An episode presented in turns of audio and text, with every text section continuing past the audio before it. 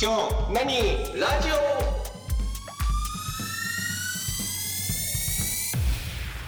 今日何ラジオ田中です。竹内です。泉です。はい、よろしくお願いします。よろしくお願いします。よろしくお願いします。何喋る？何喋ろう。何何喋ろ何喋りますか？う。うん、片牛をのトトロ話的にじゃあ牛音虎の話しますか。牛尾と虎のうん。何の話をするんです か？牛尾のとずいぶん前に貸したんだよね。あ前そう巻ねセットで。もう約1年前ぐらいじゃない。うん。あ、そうだね。で通勤の電車の間で読み進めてたんやけどリモートになってからあまり家の中で漫画を集中して読まなくなってしまってしばらく空いてたのが今月からまた出勤し始めてそこで一気にガーッとああ読み戻した感じのどうだったのうん面白かったというかなんかあれねそのデビュー作でああいう話をもう書き切ったのがすごいなっていうのがなんかまず思うかな。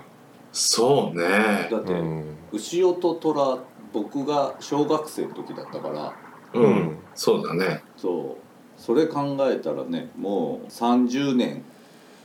以上か。そうねそうね。でしょ30年近くは経ってるかね。うん。牛尾と虎を読む前にあの、うん僧帽亭滅ぶべしをああ、はいはい。先に読んでてうん。個人的には完成度の方完成度は当然僧帽亭の方が高いんやけど、うん。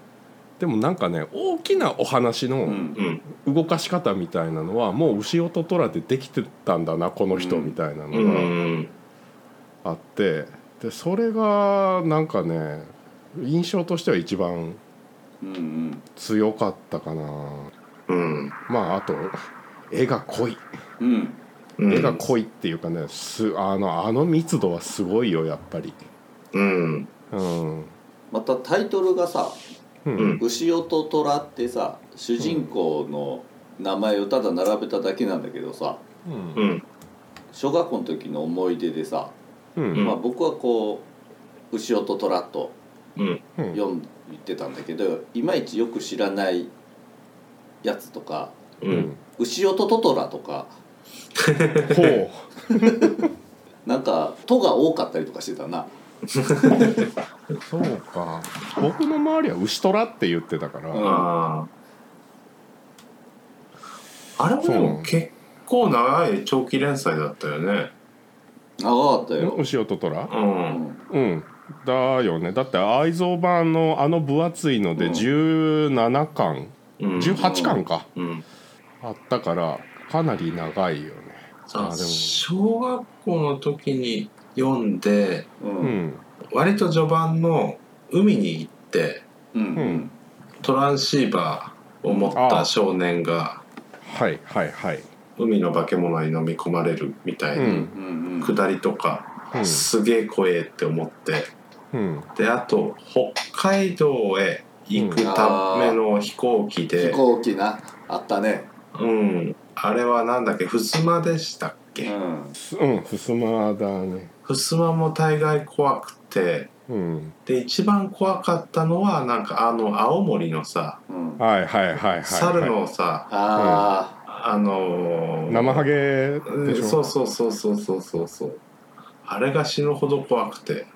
あのーなんだっけ、窓から入ってくるとこだよねそうそうそうそうそうそうそうそうあそっかあれはねあれが、うんでもそうね絵の怖さで言うとあれが一番怖かったかなうんあ白目のものってあれどのタイミングで出てきたんだっけ白面はねその北海道旅行でうんその自分の母親のルーツを知れみたいなはいはいはいはのを父親に言われいて、うんうんでその白面のは辺みたいなのが結局北海道うんにあってねみたいなうんうんそこからなんとなくこう分かってくるみたいな。うんそうねうん。北海道からぐっとこう九州の沖までこうガーッと今度は南下していくうん。うん一回北に行ってガーッと南に戻っていくってういう、ん。あの大きなこう移動がなんかメインのメインのというかまああの話の核心に行く、うんだから長期連載に結果なって出てきたのか最初から設定してたのかだよね。ねねあだってお父さんが実はなんかねこうそそれをそもそも虎を獣の槍のなんか後継者ななんかのししあれだよね組織のうん 一人ちゃったよね、あ確か、はいはいはいはい、うん実はみたいなだね獣の槍を管理するかなんかだったって、うあのうんん公明派公公明派州うんなんかそんなようななんかそんな感じの、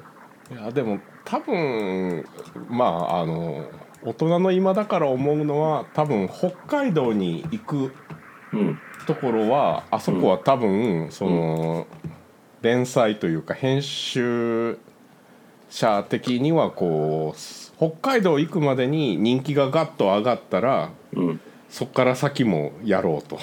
で北海道まででそこそこだったらじゃあ北海道で終わらそうみたいなうんそういう感じなのかなっていうのはちょっと思うけどうんなんか気づいたらあれだったもんね古代中国の話めっちゃ長かったよね長かったねうんそこそこは僕僕も「牛尾と虎」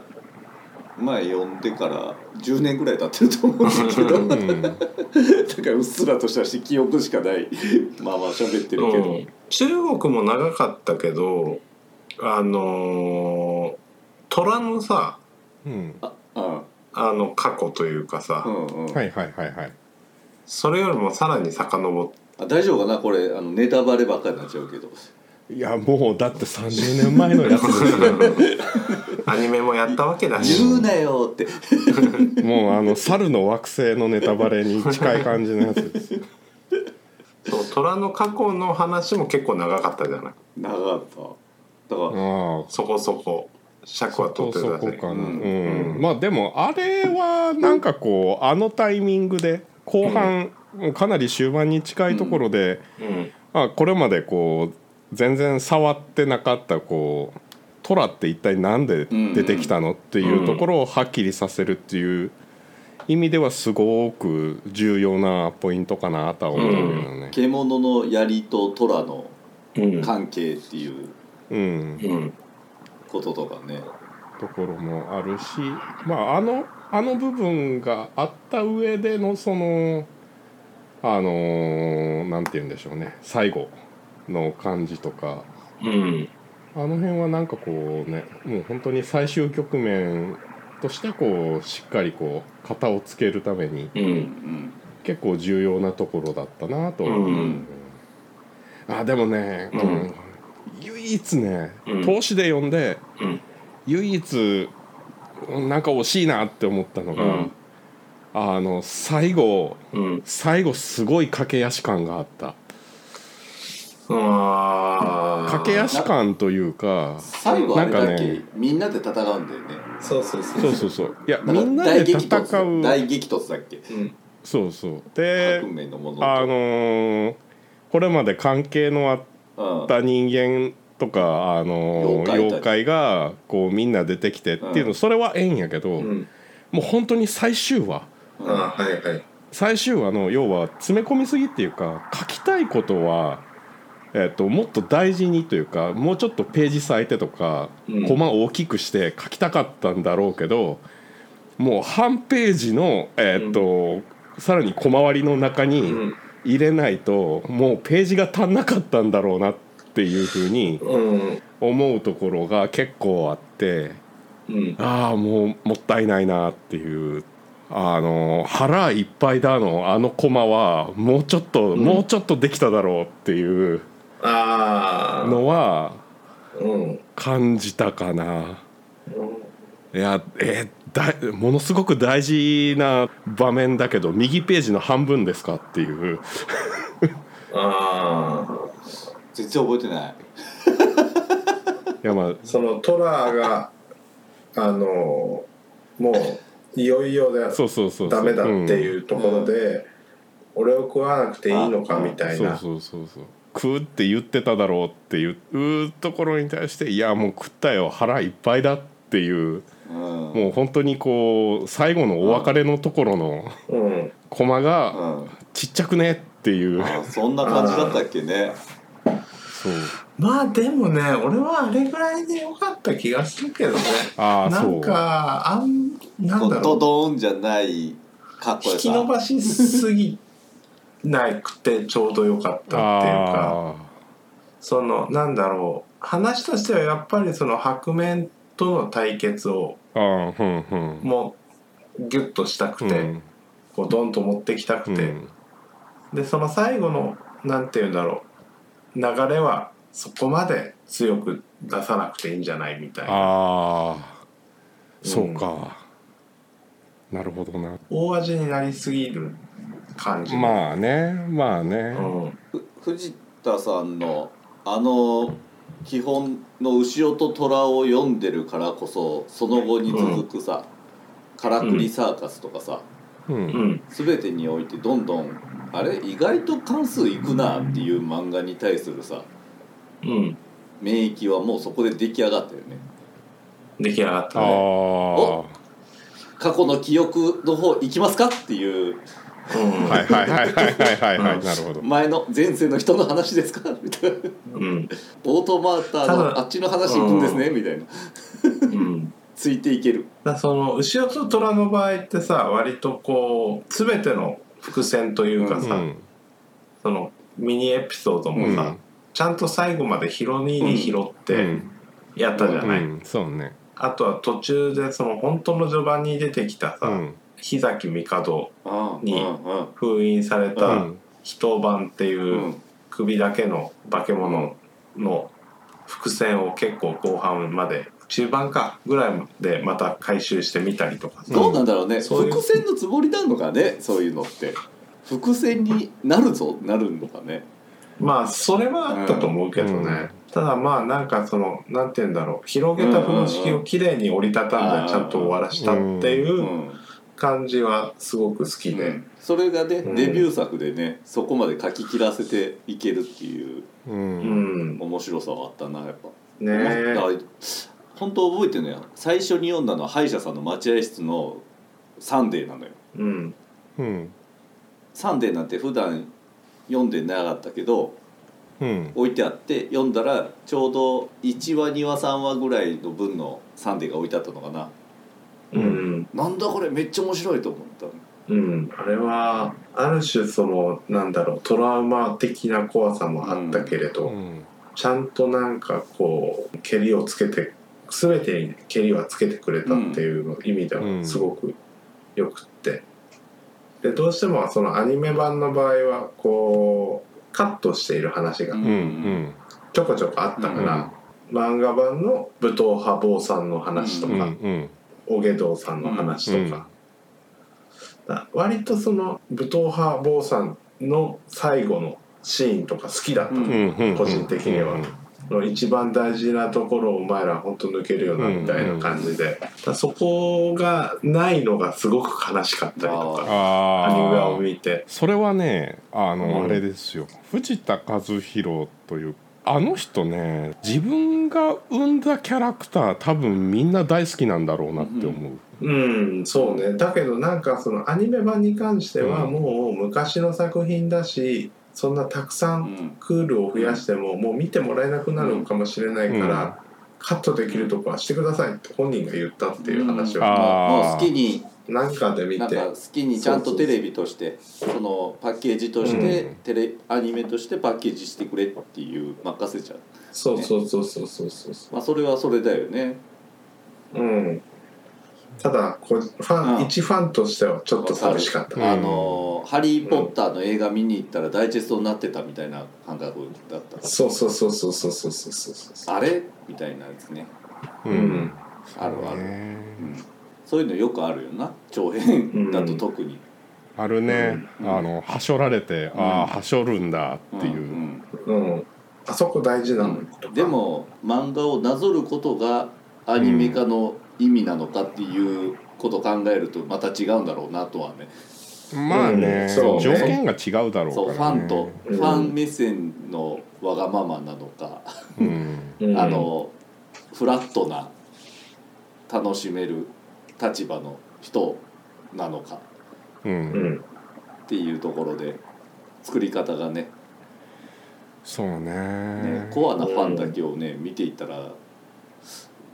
大変なことになるからねうんうんでも僕は牛音虎をだいぶ忘れてるなっていうことがよく分かりましたいやだから逆になんか、あのその後に書いた「月光ああ条ーあっ例」ってたいねう作品があって、で月光条例は逆に緩和球大が割と多かったの、うんだかおーら途中で何度脱落しそうになったかっていうぐらい、僕ねおー月光条例何回かね買ってないと思って買ってう同んじ関数が2つになるっていうのを何回かやってあるから、重症やんあれこれ買ってねえなとか思うんってで読んでるうちにあれなんかあれ知ってるな立ち読みしたとかうん3点立ち読みしたあるかなねとか思ったら持ってたっていううんあれはあれで面白かったんだけちょっど、と実ね、験的な感じすしたよねうんしたうね、んあ月光条例は総合亭の一個前1個前うんはいからくりの後かなあうーんで意外とすぐ終わるかなと思ったの,、たむあの本人も今回は短めに終わらせる作品のつもりですって書いてたのにそこそこ長かったんだよねうん、結構長かったあれっつって 意外と関数いってるなみたいな、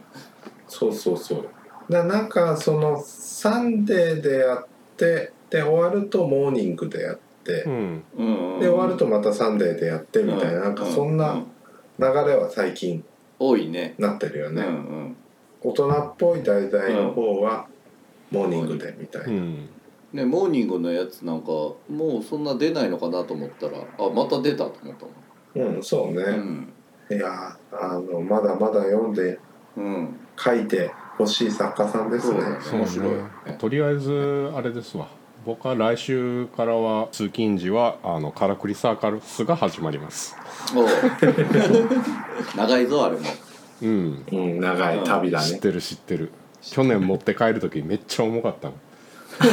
いやだって牛音虎とカラクリサーカスの愛蔵版を同時に持って帰ったから そこそこでかいリュックにパンパンにしつつあの、うん両手に紙袋を紙袋もやわなやつだと破れるので結構頑丈な紙 袋をそうそうそうそうじゃあ、うん今回は牛音虎のうっすら思い出しながら喋るラジオでしたあはいはいりがとうございましたありあがとうございましたりがとうございました